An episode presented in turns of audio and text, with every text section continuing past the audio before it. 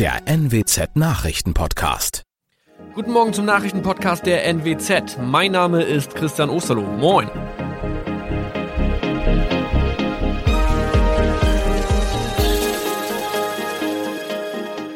Und das sind unsere regionalen Nachrichten am Morgen.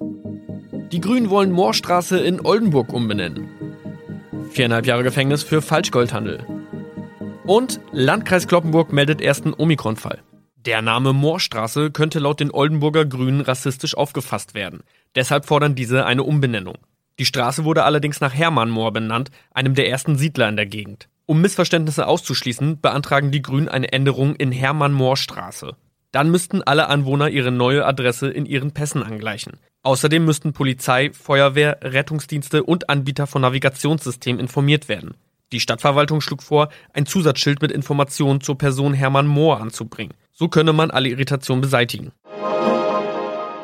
Tobias G. musste wegen dem Verkauf von Falschgold am Mittwoch vor das Landgericht Oldenburg. Nachdem der Schortenser bereits im Mai zu einer Freiheitsstrafe von mehr als drei Jahren in Jever verurteilt wurde, betrieb er seinen Handel auf eBay Kleinanzeigen weiter. Das wog bei der Verhandlung schwer auf. Der 27-Jährige schrieb in die Inseratsüberschrift das Wort plated, was so viel bedeutet wie überzogene und nur vergoldete Ware. Da im weiteren Anzeigentext aber die Rede von einem Reinheitsgrad war und die abgebildeten Goldbarren eine Seriennummer trugen, handelt es sich hierbei um eine Täuschung. Tobias G. wurde zu viereinhalb Jahren Haft verurteilt.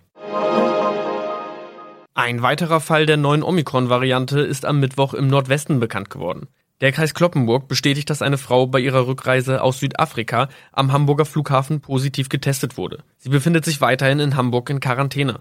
Da die Frau im Landkreis Kloppenburg lebt, sei auch das Gesundheitsamt Kloppenburg für diesen Fall zuständig. Zuvor gab es bereits bestätigte Omikron-Fälle in der Wesermarsch und im Kreis Leer. Das waren unsere Nachrichten aus der Region. Weitere aktuelle News aus dem Nordwesten finden Sie wie immer auf NWZ Online. Und Aktuelles aus Deutschland und der Welt hören Sie jetzt von unseren Kollegen aus Berlin. Vielen Dank und schönen guten Morgen. Ich bin Zoe Tassovali und das sind heute unsere Themen aus Deutschland und der Welt. Koalitionsausschuss beschließt mehr Unterstützung für bedürftige Familien und Firmen. Große Diskussion in Deutschland. Mehr Rechte für Geimpfte. Ethikrat stellt Empfehlung vor. Und Atomwaffenabkommen mit Russland. Auch die USA verlängern Vertrag. Wir waren beide ausdrücklich auch überrascht von dieser sehr guten und äh, ja auch bekannt aus der Vergangenheit äh, freundschaftlichen Atmosphäre, in der der Koalitionsausschuss auch dieses Mal getagt hat. Das war nicht zwingend zu erwarten, weil man ja bei den ein oder anderen Äußerungen im Vorfeld schon das äh, Gefühl hatte, dass man sich auch äh, im Wahlkampfmodus befinden könnte. Zumindest hat sich dieser Verdacht so heute nicht bestätigt. So positiv klingt CSU-Landesgruppenchef Alexander Dobrindt nach dem ersten Koalitionsausschuss in diesem Jahr. Das Ergebnis lässt sich tatsächlich auch sehen, findet SPD-Chef Norbert Walter Borjans. Wir haben sowohl für die Familien, für betroffene Menschen mit schwerer Einkommenssituation, aber eben auch für die Gewerbetätigen und die Gastronomie eine Menge rausgeholt. Es war ein guter Koalitionsausschuss und die Ergebnisse sind auch gut. Konkret will die Große Koalition Familien und Unternehmen unter die Arme greifen. Es geht um finanzielle Hilfen für Geringverdiener und Steuererleichterungen für Unternehmen. Fünf Stunden hat das Spitzentreffen von Union und SPD gedauert. Dabei ließen beide Seiten den Wahlkampf außen vor. Und so dürften auch alle zufrieden das Kanzleramt verlassen haben gestern Abend. Die SPD bekam nicht nur den 150 Euro Kinderbonus, auch Grundsicherungsempfänger sollen diese Summe einmalig erhalten. Die CDU setzte Verbesserungen für Corona geplagte Unternehmen durch. Diese diese können in der Steuererklärung ihre Verluste in der Krise jetzt großzügig gegenrechnen mit den Gewinnen der Vorjahre. Der geringere Mehrwertsteuersatz in der Gastronomie wird außerdem bis Ende 2022 verlängert. Und Kulturschaffende bekommen zusätzlich eine Milliarde Euro. Uli Reitinger, Berlin. Geimpft und was dann? Nach wie vor läuft das Impfen hier in Deutschland weiter schleppend, aber schon richtet sich der Blick auf die Zeit danach. Was sollen Geimpfte künftig dürfen und sollen sie es vor allen anderen dürfen? Reisen dürfen mit einem Impfpass oder auf Konzerte oder ins Stadion gehen. Bisher hat die Bundesregierung solche Vorstöße abgelehnt, weil sie keine Zweiklassengesellschaft will. Heute Vormittag will der Deutsche Ethikrat Empfehlungen zu dieser Debatte vorstellen. Das unabhängige Gremium berät die Bundesregierung in den ethischen Fragen der Corona-Pandemie. Tine Klimach in Berlin. Welche Vorschläge für Geimpfte gibt es denn bisher bei uns? Ideen gibt es da viele, vor allem natürlich aus der Wirtschaft. Ein Thema war zuletzt, dass zum Beispiel Restaurant- oder Kinobetreiber nur Geimpfte reinlassen. Das hat auch Außenminister Heiko Maas ins Spiel gebracht. Er sagte, auch wenn es noch nicht klar ist, dass Geimpfte keinen mehr anstecken können. Sie würden zumindest keinem mehr ein Beatmungsgerät wegnehmen. Private Veranstalter sollten auch die Möglichkeit haben, nur Geimpfte zu Events zuzulassen. Dafür hat sich der Ticketverkäufer Eventim stark gemacht. Das Unternehmen hat auch schon seine Systeme so eingerichtet, dass die auch Impfausweise lesen könnten. Hm, Tine, innerhalb der EU wird ja auch heftig über mögliche Impfpässe diskutiert. Genau, Urlaubsländer wie Malta, Griechenland oder Spanien haben sich für einen einheitlichen Impfpass stark gemacht. Sie wollen damit erreichen, dass Geimpfte wieder frei reisen können. Die EU-Staaten haben sich verständigt, dass sie an einem Impfpass arbeiten wollen, aber dabei geht es in erster Linie um eine Art Zertifikat, das zeigen soll, dass jemand nach einem weltweiten Standard geimpft ist. Die Diskussion über mögliche Vorteile für Geimpfte will die EU aber erst später führen, weil eben nicht geklärt ist, ob Geimpfte das Virus weiter übertragen und wie lange der Impfschutz anhält. Und warum gibt es denn überhaupt Bedenken bei Privilegien für Geimpfte. Ja, das könnte ja eine indirekte Impfpflicht sein, weil wenn nicht geimpft, gibt es keine Vorteile. Kanzlerin Merkel hat diese Woche in der ARD auch nochmal gesagt, dass es Privilegien für Geimpfte erstmal nicht geben wird. Jetzt gibt es ja sowieso nicht genug Impfstoff für alle, aber wenn das später der Fall ist, dann müsste man sich schon überlegen, wie man mit Menschen verfahren soll, die sich nicht impfen lassen wollen, sagte Merkel.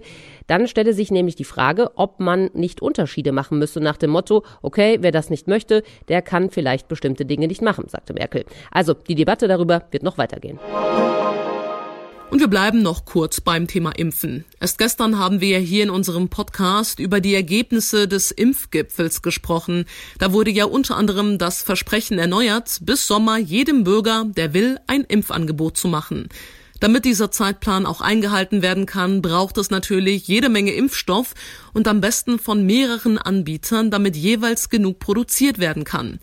Aktuell sind ja bei uns in der EU drei Impfstoffe zugelassen, der von BioNTech Pfizer, dann Moderna und AstraZeneca. Jetzt könnte noch der russische Impfstoff Sputnik V hier produziert werden. Anfangs war man da noch sehr kritisch und skeptisch.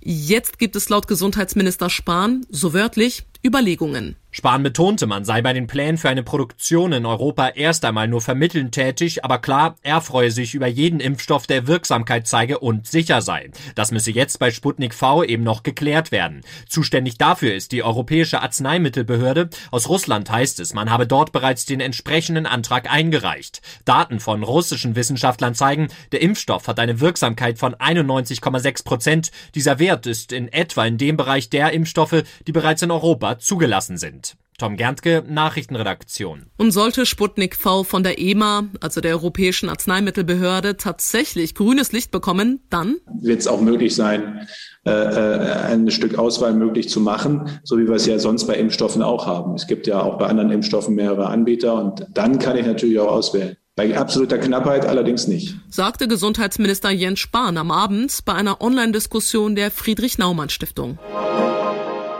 Während wir hier also weiter um mehr Impfstoff ringen, impft und impft Israel immer weiter und weitet seine Kampagne jetzt sogar aus. Ab heute kann sich jeder Bürger im Alter über 16 Jahre gegen Corona impfen lassen. Damit können auch die unter 35-Jährigen, die bisher ausgenommen waren, jetzt Impftermine ausmachen. Gil Yaron in Tel Aviv. Gil, warum geht das denn bei euch so irre schnell? Ja, das hat mehrere Ursachen. Am wichtigsten ist aber, dass es Israels Regierung gelungen ist, eine verhältnismäßig große Menge von Impfstoff für ihre neun Millionen Bürger zu sichern. Denn sie war offenbar nicht nur dazu bereit, mehr als andere dafür zu zahlen, sondern vor allem dazu bereit, alle Daten über ihre Impfkampagne mit dem Hersteller des Impfstoffs zu teilen. Doch dass viele Israelis inzwischen geimpft sind, hat dem Land noch keine Normalität beschert. Denn Mutanten breiten sich hier weiter rasant aus und deswegen gilt noch immer ein strenger Lockdown, der dauernd verlängert wird. Ja, und auch in Israel wird schon darüber diskutiert, ob Geimpfte dann Vorteile haben sollen oder nicht, wenn der Lockdown vorbei ist. Für alle, die geimpft sind, plant die Regierung die Einführung eines sogenannten grünen Ausweises, mit dem dann zum Beispiel Reisen ohne Quarantänepflicht nach der Rückkehr möglich sein soll. Anderes Thema. In letzter Minute haben sich Washington und Moskau auf die Fortführung des letzten atomaren Abrüstungsabkommens zwischen den beiden Staaten geeinigt. Nach Russlands Präsident Putin hat jetzt auch die US-Regierung den Vertrag unterzeichnet. Das hat Außenminister Anthony Blinken bestätigt. Der New START-Vertrag ist das letzte Abkommen zur Begrenzung strategischer Atomwaffen und er wäre nach zehn Jahren Laufzeit diese Woche ausgelaufen. Das Abkommen begrenzt die Nukleararsenale der USA und Russlands auf jeweils 800 Trägersysteme und 1550 einsatzbereite Atomsprengköpfe. Die Verlängerung gilt zunächst für fünf Jahre. Dies mache die USA, die Verbündeten und die Welt sicherer, sagte Blinken. In Russland musste das Parlament der Verlängerung zustimmen. Hier in den USA war der Kongress nicht gefragt. Tina Eck, Washington. Der Tipp des Tages heute für alle Sparfüchse und Frostbeulen, denn wir wollen mal über das Thema Heizen sprechen. Kaputte Thermostate, gluckernde Heizkörper oder undichte Fenster stehen der warmen Wohnung auf dem Wege.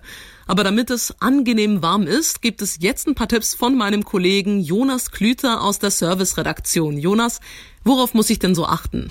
Ja, auch beim Heizen gilt wie bei vielen Dingen Ruhe bewahren. Die Verbraucherzentrale Berlin hat mir empfohlen, alle Heizkörper in der Wohnung gleichmäßig einzustellen.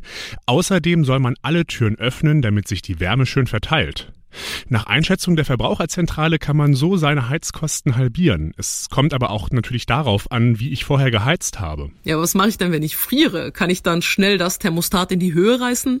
Also darauf angesprochen hat Energieberater Günther Merkel von der Verbraucherzentrale eher skeptisch reagiert. Und dieses ständige Regeln und Runterregeln und Ausschalten, um wieder Energie zu sparen, das äh, bewirkt in der Regel einen Mehrverbrauch. Und damit auch mehr Kosten. Wahr ist allerdings auch, Menschen empfinden Kälte unterschiedlich. Das führt auch bei mir zu Hause oft zu Diskussionen. Gut 20 Grad im Wohnbereich und etwa 18 Grad im Schlafzimmer sollten es aber grob sein. Jonas, ähm, wegen Corona wird ja auch viel übers Lüften gesprochen. Wie mache ich das denn richtig? Alle 20 Minuten sollte man beispielsweise im Büro etwa drei Minuten lang lüften. Das empfiehlt das Bundesarbeitsministerium. Wegen Corona sind ja viele gerade nicht im Büro, sondern zu Hause, also in einer anderen Situation. Trotzdem gilt, zwischendurch mal lüften ist auch ohne Corona wichtig. Dabei sollte man aber den Heizkörper ganz abdrehen, sonst stellt das Thermostat wegen der kalten Zugluft auf volle Pulle. Und mal abgesehen davon, etwas kühle Luft macht gleich noch wacher und nimmt, zumindest mir, auch öfter mal die Kopfschmerzen. Es ist ja schon eine Ehre, als deutsche Schauspielerin oder als deutscher Schauspieler in einem Hollywood-Streifen mitzumachen. Und noch größer ist die Ehre, wenn man dann auch noch für einen Filmpreis äh, wie zum Beispiel dem Golden Globe nominiert ist. Ja, und dann ist es tatsächlich noch verrückter, wenn man Jungschauspielerin ist und erst zwölf Jahre alt. Helena Zengel kommt aus Berlin und ist tatsächlich für einen Golden Globe nominiert. Der Nachwuchsstar drehte mit Tom Hanks den Western Neues aus der Welt. Kam tatsächlich von den USA aus, weil die haben erst amerikanische Mädchen gesucht und dann irgendwann, nachdem sie jetzt noch nicht so wirklich gefunden haben, was sie wollten, haben sie sich gesagt, naja, eigentlich ist sie auch Deutsche. Wir können ja auch ein deutsches Mädchen suchen. Was natürlich nichts Einfaches ist, weil Deutsch und Englisch so in meinem Alter sprechen ja noch nicht so viele so flüssig. Da, das lag ja auch viel an der Schule und daran, dass wir eben schon viel gereist sind, dass ich das schon so ein bisschen drauf hatte. Und dann kam eben die Anfrage, dass sie mich in Systemspringer gesehen haben und sie würden mich gern mal casten. Natürlich ist das immer schwierig, wenn Englisch nicht die Muttersprache ist, aber da hat Helena Zengel ein paar Tricks, wie sie uns verraten hat. Äh, wir haben englische Serien geschaut, damit auch wirklich mein Kopf Englisch denkt und hoffentlich auch dann träumt. Man sagt ja, wenn man davon träumt, hat man die Sprache relativ verstanden so. Und nach zwei oder drei Wochen habe ich dann auch nur noch in Englisch geträumt, weil ich habe im Hotel Englisch gesprochen mit meiner Kindersitterin, mit dem Fahrer, mit meiner Mama, am Set. Also es war halt alles nur noch Englisch. Und dadurch habe ich das dann relativ schnell gut aufgeschnappt. Ob die zwölfjährige deutsche Jungschauspielerin den berühmten Filmpreis abstauben kann, erfahren wir dann am 28. Februar, also in gut drei Wochen. Dann ist nämlich die Verleihung. Die Daumen sind aber auf jeden Fall ganz fest gedrückt. Das war's von mir für heute. Ich bin Zoe Tassovali und wünsche Ihnen allen noch einen entspannten Tag. Tschüss und bis morgen.